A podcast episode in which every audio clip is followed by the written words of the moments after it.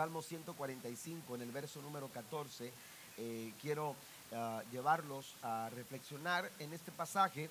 Todos en algún momento hemos querido eh, tener un nuevo comienzo, amén, un nuevo comienzo. Eh, en, algún momento se han, se han deteriorado ah, algunas cosas y uno quisiera volver a comenzar. Uno quisiera partir de cero, pero qué difícil es para nosotros lograrlo, qué difícil es eh, ante una sociedad que siempre te recuerda tu pasado, que siempre te recuerda la situación eh, eh, de lo que sucedió. Nosotros mismos, ¿verdad? Somos, somos dados a, a señalar cosas eh, eh, que tienen que ver con, cosas que ya pasaron que quisiéramos dejar, que quisiéramos olvidar, que quisiéramos eh, dejarlas en el pasado, pero se nos vuelve difícil porque tendemos siempre a traer a la memoria aquellas cosas que quisiéramos, quisiéramos olvidar. La única manera en que, la en que nosotros podemos comenzar de nuevo es precisamente a través de Jesús. Si tú quieres comenzar de nuevo, si tú quieres partir de cero, tú tienes que conocer a Cristo. Tú tienes que darle la oportunidad a Cristo de que, de que ah, eh, eh, Él entre a tu corazón, Él viva en tu corazón y que tu forma y estilo de vida sea acorde a las enseñanzas de Jesús. Nicodemo eh, se acercó a Cristo para preguntarle cómo Él podía heredar la vida eterna? ¿Cómo puedo alcanzar el reino de Dios? Jesús le dijo, tienes que nacer de nuevo. Nacer de nuevo es comenzar de cero. Nacer de nuevo es, como dice el apóstol Pablo, las cosas viejas pasaron, he aquí todas son hechas nuevas. Nicodemo no lo entendía porque Nicodemo tenía esa misma idea. ¿Cómo se puede uno volver a entrar al vientre de su madre y volver a nacer? Eso es imposible. Bueno, lo que es imposible para el hombre no lo es para Dios. ¿Cuántos lo creen? Dios nos da la oportunidad de volver a comenzar. Y la Biblia nos dice en el Salmo 145, versículo número 14, el Señor ayuda a los caídos y levanta a los que están agobiados por sus cargas. Dios está comprometido en dar auxilio a aquel que lo necesita. Dios está comprometido a restaurar. Dios está comprometido a, volver eh, a darle forma, eh, esa forma que Él pensó a, nuestras vidas, a nuestras familias, a, a cada uno de nosotros. Dios nos da la oportunidad de volver a comenzar. Quiero para desarrollar el tema de esta, de esta noche, quiero considerar la historia de un hombre llamado Bartimeo. Este, esta historia usted la puede encontrar en la narración que da Marcos en el capítulo 10. Marcos nos señala el ejemplo de un hombre llamado Bartimeo. La Biblia dice, y usted lo puede corroborar en los versículos 46 en adelante, el verso 46 dice, entonces vinieron a Jericó y al salir de Jericó, él y sus discípulos y una gran multitud, Bartimeo el ciego, hijo de Timeo, estaba sentado junto al camino mendigando. Amén. Encontramos a un hombre llamado Bartimeo, pero un hombre que tenía una condición eh, eh, eh, de, de, ceguera. Este hombre no podía ver con sus ojos. Este hombre vivía, dice la escritura, que estaba sentado junto al camino mendigando. Era un hombre que pedía limosnas, que esperaba eh, eh, la compasión de la gente que estaba ahí, esperando que alguien pudiera compadecerse de su situación. Y en esa condición fue que él tuvo su encuentro con Cristo. Me llama la atención que la Biblia dice que este hombre estaba sentado junto al camino. Este hombre no andaba en el camino. Esto es muy diferente. Es muy distinto cuando tú andas en el camino a cuando tú te encuentras, aleluya, eh, eh, eh, sobre el camino, cuando tú estás en, sobre el camino. Es muy distinto porque cuando estás sobre el, cuando estás, andas en el camino, esto, esto, esto quiere decir, hermanos, aleluya, que, que, que, que tu caminar, en tu caminar tú sabes, aleluya, que tú vas a alguna parte que tú te estás moviendo, que tú te estás transportando, esto quiere decir avance, esto quiere decir crecimiento, esto quiere decir que nos estamos extendiendo, que estamos avanzando. Hay gente hoy en día, hay familias hoy en día que no están, que no andan en el camino, que están sentados junto al camino, que están detenidos, que están estacionados, que no han podido salir adelante de, una situación que los ha marcado de por vida, eh, eh, eh, una situación que los ha señalado, una situación que no los deja avanzar. Y eso es lo que pasaba con Bartimeo. Bartimeo no andaba en el camino, él estaba sentado junto al camino. Y la Biblia dice que estaba mendigando, es decir, estaba eh, eh, eh, en una situación en la que él esperaba que alguien se acercara y tuviera misericordia de él y le extendiera alguna ayuda o algún bien material. Esta situación seguramente era frustrante para, para, para Bartimeo, porque él estaba a expensas de lo que las otras personas pudieran o quisieran darle. Amén. Eh, eh, eh, ¿cuántas, ¿Cuántas veces quizás al terminar el día, al caer la noche, aunque para él todo el tiempo eran tinieblas, se encontraba, aleluya, decepcionado, frustrado porque no había sido suficiente para llevar a su casa, para, para poder sustentarse. Eh, eh, eh, esta situación seguramente era, era frustrante porque cuando no avanzas hay frustración, porque cuando no hay crecimiento, hermanos, hay, hay frustración, cuando, cuando no estamos avanzando hacia donde queremos llegar, aleluya, lo único que podemos experimentar es aleluya, impotencia. Por eso, y en esos momentos, y en esa condición en la que se encontraba Bartimeo, y en esa condición en la que se encuentran muchas personas, es necesario, aleluya, señalar y tomarnos de lo que el salmista dice, el Señor ayuda a los caídos y levanta a los que están agobiados por sus cargas. Den un aplauso al Señor en esta en esta tarde. Él no está ajeno, Él no está indiferente a nuestra situación. Dios está ahí queriendo auxiliarnos. Si hay situaciones difíciles en tu hogar, es Dios quien quiere traer esa ayuda que tú necesitas. Si hay situaciones económicas que no hemos podido, aleluya, sobrellevar, es Dios el que quiere ayudarte. La Biblia dice, hablando el, el apóstol Pablo, que Dios suplirá todo lo que nos falte conforme a sus riquezas en gloria. ¿Alguien lo cree? Aquel hombre estaba sentado junto al camino. Y ahí precisamente es donde Jesús le encontró. Yo quiero tomar esta historia para señalar cinco, cinco aspectos importantes, hermanos, que nos van a ayudar a poder levantarnos, a poder a comenzar de nuevo. Tú puedes comenzar de nuevo de donde tú te encuentras, en la condición en la que tú estés. Amén. Tú puedes comenzar de nuevo. Pero yo quiero mencionarte rápidamente estas cinco eh, eh, cuestiones o aspectos que encuentro en la historia de Bartimeo. Primero, el primer aspecto es, hermanos, que Bartimeo pudo comenzar de nuevo porque aprovechó su momento. Aprovechó su momento. La Biblia dice en Marcos capítulo 10, versículo 47, y oyendo que era Jesús Nazareno, comenzó a dar voces y a decir, Jesús, hijo de David, ten misericordia de mí. Amén. Cuando, cuando eh, eh, eh, Bartimeo descubre que Jesús pasaba cerca de él, recuerde que él no podía ver con sus ojos. Él no podía identificar a Jesús en el caminar de la multitud que pasaba cerca de él. Seguramente él pudo escuchar a través de, sus oídos, llegó a sus oídos eh, el hecho de que Cristo pasaba. Yo no sé cómo, cómo, sería, pero posiblemente eh, eh, había personas que querían acercarse a la multitud que está pasando allá. ¿Qué está sucediendo de aquel lado? Mira, mira cómo se amontona la gente. Y entonces no faltó quien dijera, es que por allá anda Jesús. Jesús, sí, el Nazareno, el que hace milagros el que ayuda a las personas, el que da esperanza al corazón desesperado y angustiado.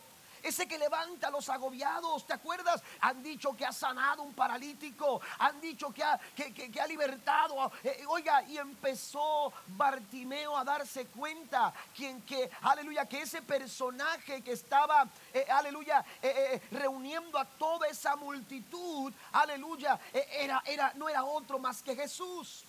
Porque Jesús movía multitudes. Cristo, aleluya, llegaba a, donde, a, donde, a donde Él estaba eh, o donde tenía el que él, hacer algo y la gente se acercaba. Y la gente se reunía, vaya a Marcos capítulo 2, cuando Cristo llega a una casa, aleluya, en Capernaum. Y cuando se oyó que Jesús estaba en casa, dice la escritura, la gente comenzó a llegar y empezaron a llenar la casa y empezaron a acercarse por las ventanas, tratando de entrar por, por los diferentes accesos de aquella casa. La multitud apretó tanto la casa que dice la Biblia que un hombre paralítico queriendo entrar no podía. Aun cuando cuatro personas estaban ahí para ayudarlo, aun cuando quizás decían necesitamos entrar, era tanta la multitud que era imposible entrar aleluya, aquella casa. Cristo, Cristo reunía multitudes. Las multitudes, hermanos, se abalanzaban para escuchar a Jesús. Algunos venían por curiosidad, sí. Algunos venían, aleluya, para ver qué pasaba. Pero eh, Jesús movía multitudes. ¿Se acuerda cuando alimentó a cinco mil personas? Estaban ahí una multitud de personas aleluya, que habían pasado gran parte del día cuando los discípulos le dicen al Señor, Señor, es tiempo de que les digas que se vayan porque ya mero se hace de noche. Tienen que buscar un lugar donde resguardarse, donde alimentarse. Y entonces Cristo desafía a sus discípulos diciendo, denles vosotros de comer. Las multitudes se acercaban para escuchar al Señor. Y esa era la situación en la que en la que eh, eh, eh, Bartimeo descubrió que quien pasaba por ese lugar en los caminos hacia afuera de Jericó no era otro sino Jesús de Nazaret. Y cuando él sabe e identifica que Cristo era quien pasaba por ese lugar, él entendió que era su momento. Él entendió que era su momento. Todos esperamos un momento, momento para la oportunidad. Si me dieran la oportunidad, recuerdo cuando yo comenzaba a predicar, era un joven de 16 años. Y, yo siempre decía, decía, ¿cuándo me darán oportunidad de predicar? Amén. Porque me emocionaba, aleluya, e, e, el, solo pensar que un día podía predicar tras el púlpito de mi iglesia. Aquí tenemos un joven que toca las baterías y, él oraba para, para que el hermano Gianni no viniera ese día al culto, porque si no venía el hermano Gianni Gutiérrez, entonces él tocaba la batería era nuestra segunda opción. Bueno, realmente era la única después del hermano Jan. ¿Verdad? Y apenas comenzaba a tocar, era un niño, no sé, 10 años. No quiero decir, pero no lo veo ahorita. Se me escondió. Pero este era, era un niño pequeño y entonces antes del culto oraba y decía, Señor, que el hermano Gianni no venga a la iglesia. Imagínense, qué bueno que no quería predicar, si no hubiera dicho, Señor, que el, que el pastor no vaya. Pero todos buscamos un momento todos buscamos ese momento, porque ese momento lo traducimos como nuestra oportunidad. Lo traducimos como, como, como esa, e, ese momento que necesitamos para, para, darnos a conocer, para desarrollarnos, para crecer, para avanzar. Este hombre estaba ahí frustrado porque estaba junto al camino, porque no avanzaba, porque estaba en el mismo lugar, porque los días pasaban, eh, los días avanzaban, los meses llegaban, los años venían y él seguía junto al camino. Aleluya, cuánta gente iba y venía por el camino, pero él seguía estando en el mismo lugar lugar y seguramente él decía, si yo tuviera la oportunidad de ver, si yo tuviera la oportunidad de ver, mire, a todos nos llega ese momento, pero a veces no estamos listos para aprovechar el momento. Y él no estaba dispuesto a desaprovechar su momento. A veces nosotros desaprovechamos nuestro momento porque, porque caemos en la demora. Y, empezamos a decir, bueno, después eh, eh, eh, esto, esto tiene que ver con procrastinar, Amén. Dejar las cosas para otro día, dejar las cosas para después. A mí me ha pasado a veces que comienzo un trabajo en la casa y mi esposa a veces me dice, es que no has terminado, ¿verdad? No has terminado, te faltó pintar esa moldura. Amén. Y yo digo, "Ah, es que después lo hago, después lo hago. Y ese después se hace un día, dos días, después un mes. Y a ve- ah, no tienes que decir tampoco. No es tu momento. Ah, sí. Amén. Está aprovechándose de su momento. Oiga, luego, luego aplicó su, aplicó el primer punto, ¿no? Pero hay que aprovechar el momento. No tiene que dejarlo para después.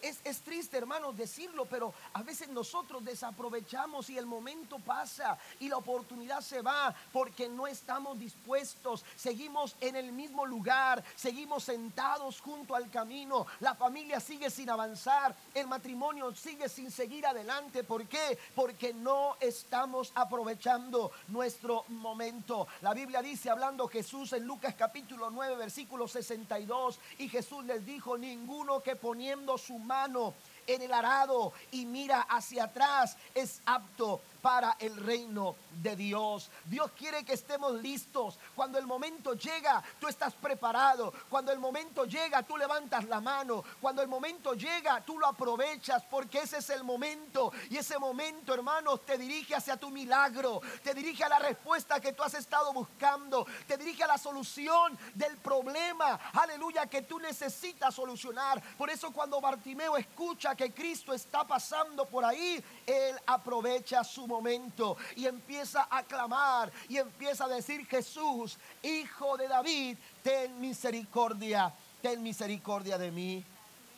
La segunda cosa que quiero mencionar es que tenemos que también, además de aprovechar el momento, tenemos que dominar el temor. Tenemos que dominar el temor. Tenemos que, aleluya, enfrentar nuestros temores, nuestros miedos. Bartimeo tuvo que enfrentar su propio miedo. Amén. En el momento en que él empieza a clamar, la Biblia dice que muchos empezaron a reprenderle, a llamarle la atención. En el verso 48 dice, y muchos le reprendían para que se callase, pero él clamaba mucho más, Hijo de David, ten misericordia de mí. No es solamente aprovechar el momento, sino que también tú tienes que enfrentar los miedos. Todos tenemos algunos miedos a los que nos enfrentamos todos los días. Eh, eh, el miedo es parte, hermanos, de las sensaciones que experimentamos como seres humanos. Amén. Eh, son parte de, de- de- de nuestras experiencias, en nuestras emociones. Somos somos personas que percibimos, hermanos, sensaciones y una de esas sensaciones es el temor. Pero no porque esas sensaciones sean o seamos susceptibles a esas sensaciones, quiere decir que el temor tiene que tomar lugar o tiene que tomar dominio de nosotros. Tenemos que aprender a, a enfrentar esos miedos. No permitir que el temor te detenga, porque debido a los temores hay muchas personas que no andan en el camino, están junto al camino. Debido a los miedos, debido al temor, hay familias enteras que están perdiendo de vista la oportunidad de dar un paso hacia adelante, de avanzar. Matrimonios que se han perdido eh, la bendición, hermanos, de alcanzar ese favor que tanto ellos han estado anhelando, ese sueño que tanto han estado queriendo realizar, pero el temor los ha mantenido junto al camino. Es el momento en el que Dios aparece cuando el Señor dice es tiempo de que tú domines ese temor y empieces y dejes ese lugar junto al camino para comenzar a andar por el camino. ¿Está conmigo? Él tuvo que enfrentar sus propios temores. Y el temor, hermanos, al que, al que Bartimeo se tuvo que enfrentar es uno de los más grandes temores o miedos a los que como seres humanos nos enfrentamos. Y es el miedo, hermanos, a la aprobación de la gente. Estamos buscando ser aprobados por todos. Queremos tener la aprobación de la gente. Queremos que, que la gente nos apruebe. Pero, pero, pero eh, eh, la Biblia dice que la gente lo empezaba, lo, lo- lo más, lo más cómodo quizás, lo más cómodo y lo más fácil para Bartimeo era haberse callado. Lo más cómodo para él era haberse callado. Pero la Biblia dice que él no se cayó. La Biblia dice que él siguió clamando y la Biblia dice que con más intensidad. La gente lo reprendió para que se callase, pero el grito de Bartimeo, aleluya, eh, eh, fue todavía más fuerte. Avanzó la intensidad de su clamor y entonces dice la Biblia que dijo, Hijo de David, ten misericordia, misericordia de mí. Yo no sé qué clase de temor te ha detenido hasta este momento para, para que tú puedas avanzar, para que tú puedas andar junto al camino. Pero no importa cuál sea tu temor, no importa cuál sea, aleluya, e, e, ese miedo al que, al que te ha costado enfrentar, si tú te acercas a Jesús, si Cristo está pasando cerca de donde tú estás, permite que Cristo llene con su amor tu corazón. Porque la Biblia dice que el amor de Dios, aleluya, echa fuera todo temor. Denle un aplauso fuerte a nuestro Dios. La Biblia nos dice en Proverbios capítulo 29, versículo 25, temer a los hombres resulta una trampa, pero el que confía en el Señor sale bien librado.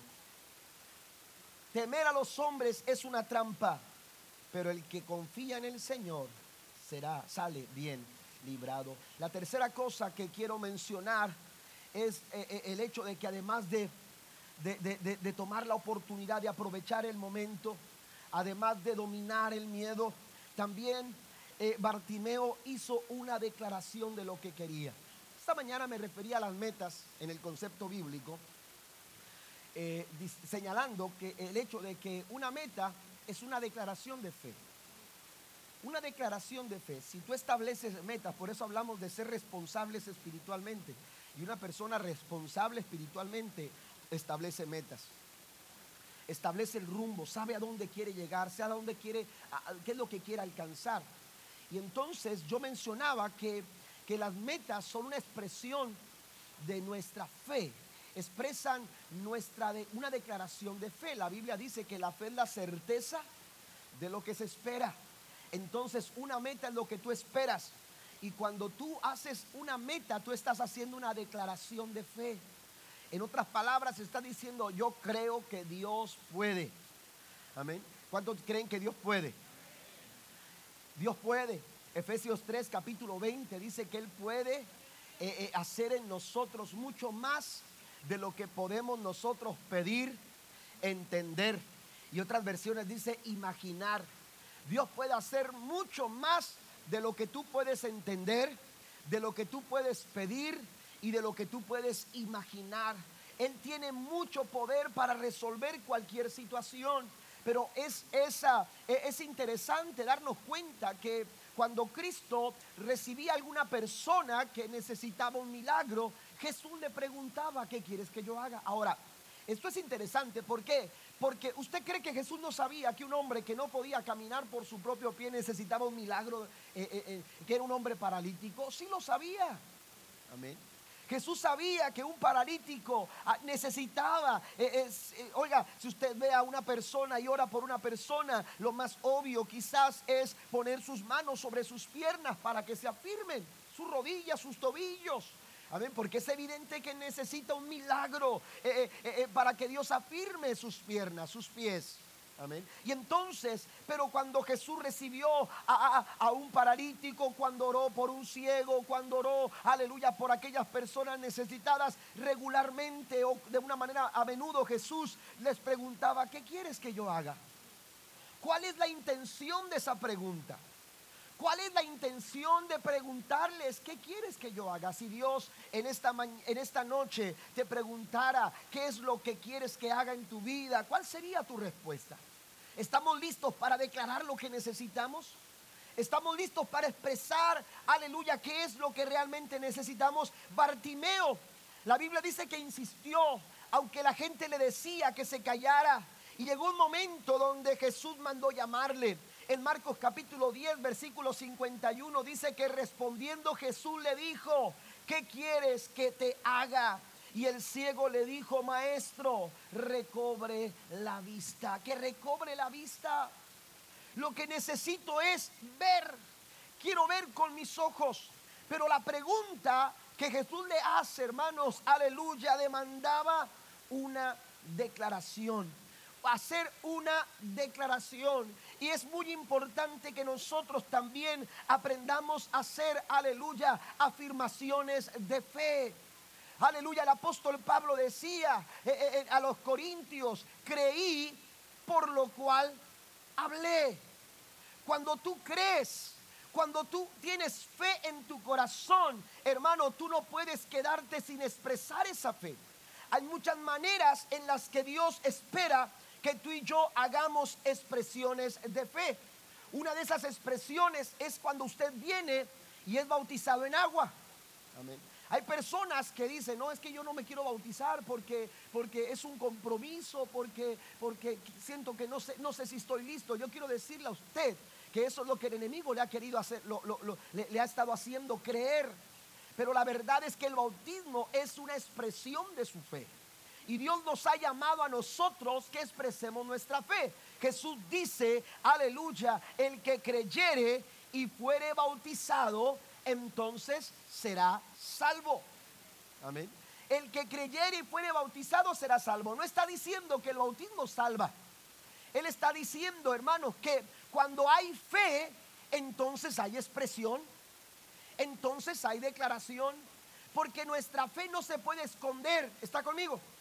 Nuestra fe no se puede esconder, la fe de un cristiano verdadero no puede estar oculta. La Biblia dice, no se enciende una vela, aleluya, para ponerla debajo de una mesa, porque entonces no tendría sentido el por qué hemos encendido una vela, lo que Dios ha hecho contigo, aleluya, lo que Dios ha encendido en tu vida, lo que la fe que Dios ha depositado en tu corazón, no es para que se esconda, no es para que esté ahí debajo de una mesa, es para que se ponga esa vela sobre la mesa y alumbre toda una habitación. ¿Está conmigo? Eso es lo que Dios quiere hacer eh, eh, eh, con nosotros. Por eso Él pregunta, ¿qué quieres que yo haga? Y entonces el hombre dice, quiero ver, quiero ver, quiero que sanes mi, vista, quiero que me den la oportunidad de ver con mis ojos. Bueno, de acuerdo a tu fe, aleluya, de acuerdo a lo que tú creas, aleluya, porque eso lo dice la palabra del Señor. La Biblia dice que si, que si tú crees, aleluya, que si tú crees en tu corazón, para el que cree, todas las cosas le son posibles. Den un aplauso fuerte a nuestro Dios. Hay eh, ese tipo de expresiones de fe, pero también hay expresiones de fe, amados hermanos, que, que, nos, que nos ayudan a enfrentar las circunstancias de la vida, que nos, ayudan a, que nos a hacerle frente a esas dificultades a las que nos hemos, a las que nos enfrentamos todos los días a las que nos enfrentamos todos los días. Yo no sé cómo usted enfrenta las circunstancias en su vida, pero la Biblia nos invita a hacerlo a través de la fe. Cuando usted le cree a Dios, cuando usted cree en su corazón y expresa su fe ante, ante la escasez económica, ante los problemas familiares, ante, aleluya, la enfermedad, cuando usted hace una declaración de fe. Eh, esto es importante. Esto es muy importante. Miqueas en, eh, eh, en, su, profecía, aleluya, él, menciona una, situación y un caos en la sociedad donde él, donde él vivía. Amén. Pero en medio de todo ese caos, él hace una declaración de fe y declara con todo su corazón, hermanos, que su Dios no lo va a dejar y no lo va a abandonar. De que su Dios estará ahí. Aleluya. Y él seguirá siendo fiel. Esa es una declaración de fe. Abacub hace lo mismo. Aunque la higuera no florezca, ni en las vides haya fruto, y no haya labrado, ni haya mantenimiento en los corrales, dice con todo, esta es mi declaración yo no sé cómo enfrenta la vida. Yo no sé cómo enfrenta ese problema en su vida. Yo no sé cómo está enfrentando eh, su momento de enfermedad. Pero si usted le cree a Dios, usted tiene que hacer una declaración, como lo hizo la mujer de flujo de sangre. Si tocare tan solamente su manto, yo recibiré mi milagro. Hay que hacer una declaración, hay que, hay que creer con todo el corazón, dice Pablo, creí por lo cual hablé. Nosotros hemos creído, por lo cual también podemos hablarlo. Número cuatro. Amén. reciba la gracia de Dios. Bartimeo tomó su oportunidad. Bartimeo eh, entendió, hermanos, que había que enfrentar sus temores. Bartimeo también, aleluya, hizo una declaración de fe cuando Jesús le pregunta, pero algo que, que Bartimeo también hace es que está dispuesto a recibir la gracia de Dios. Marcos capítulo 10, versículo 52, y Jesús le dijo, vete, tu fe te ha salvado. Y entonces dice, y enseguida, y enseguida recobró la vista y seguía a Jesús en el camino. Amén. Recibió la gracia Dios. La gracia de Dios, hermanos, aleluya, es algo que no merecemos, pero que Dios está dispuesto a darnos. A veces no entendemos cómo actúa la gracia de Dios. Pablo escribe, quiero avanzar, Pablo escribe en Efesios capítulo 2, versículo 8 al 10. Dios los salvó por su gracia cuando creyeron. Note esto. Ustedes no tienen ningún mérito en eso. Es un regalo de Dios. La salvación no es un premio por las cosas buenas que hayamos hecho. Así que ninguno de nosotros puede jactarse de ser salvo, pues somos la obra maestra de Dios. Él nos creó de nuevo en Cristo Jesús a fin de que hagamos las cosas buenas que preparó para nosotros tiempo, tiempo atrás.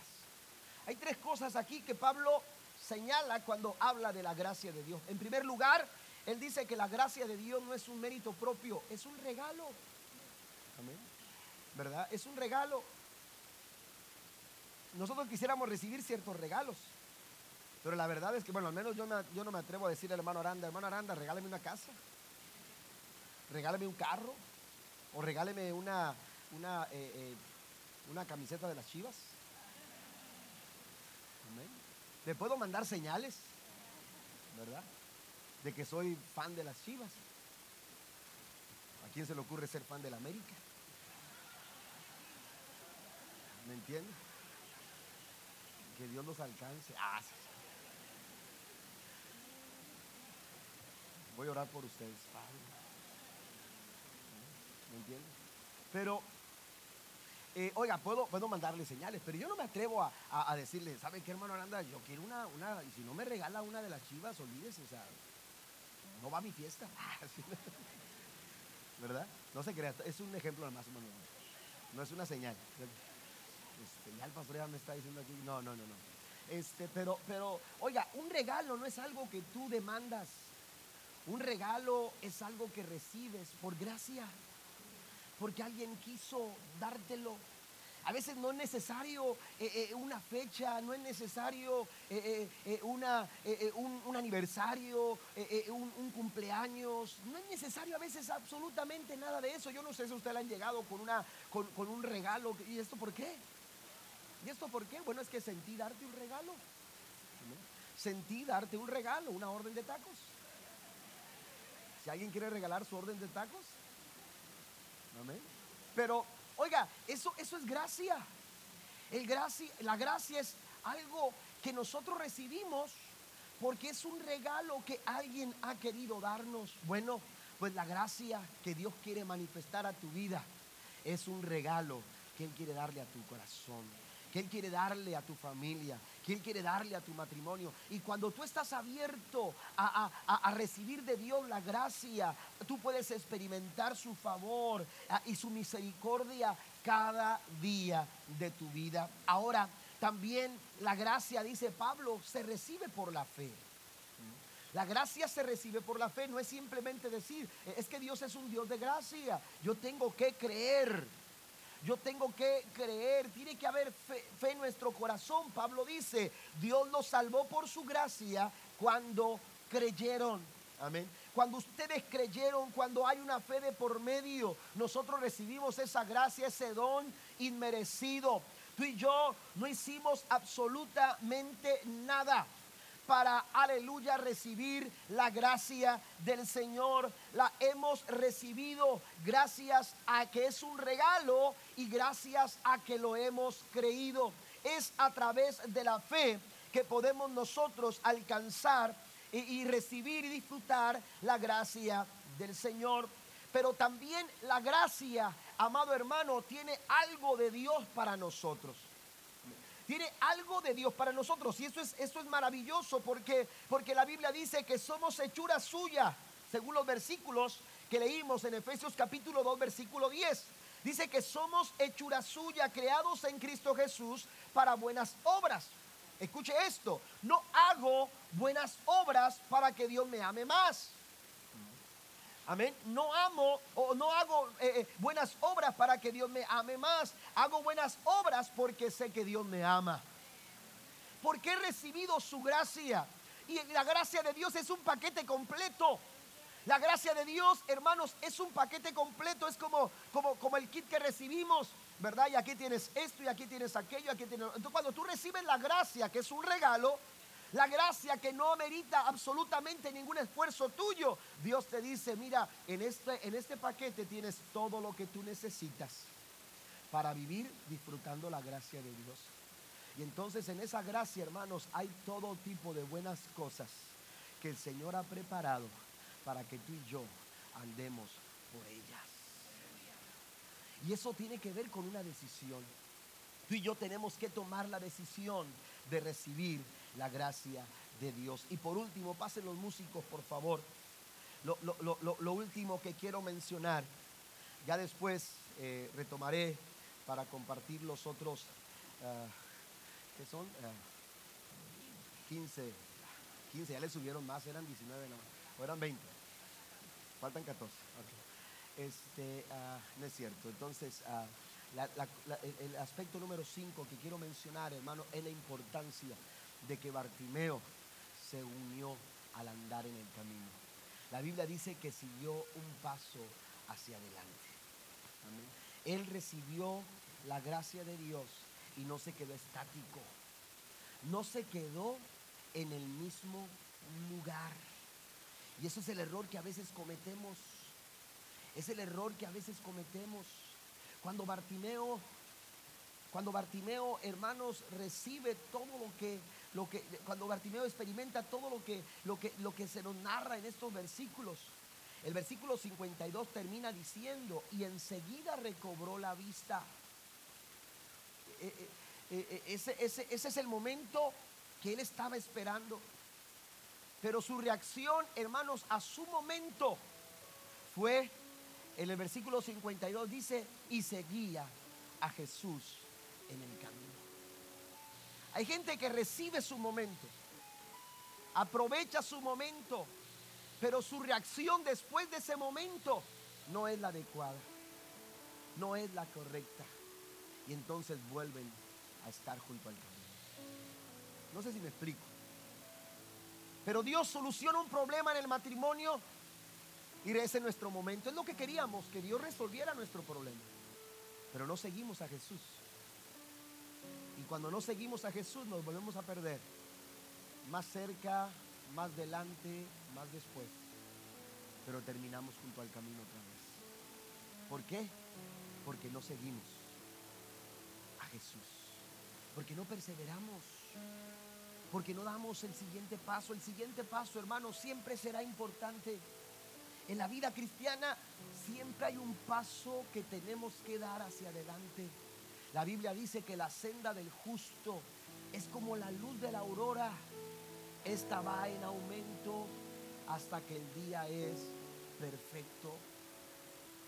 Tenemos que dar el siguiente paso.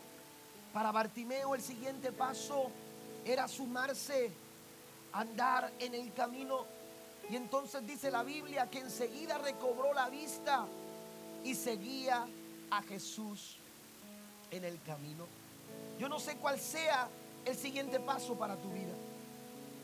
Yo no sé cuál sea el siguiente paso para tu familia. Yo no sé cuál sea el siguiente paso. Has llegado a la iglesia. Dios ha hecho lo que querías que hiciera. Bartimeo quería recibir la vista, quería volver a ver.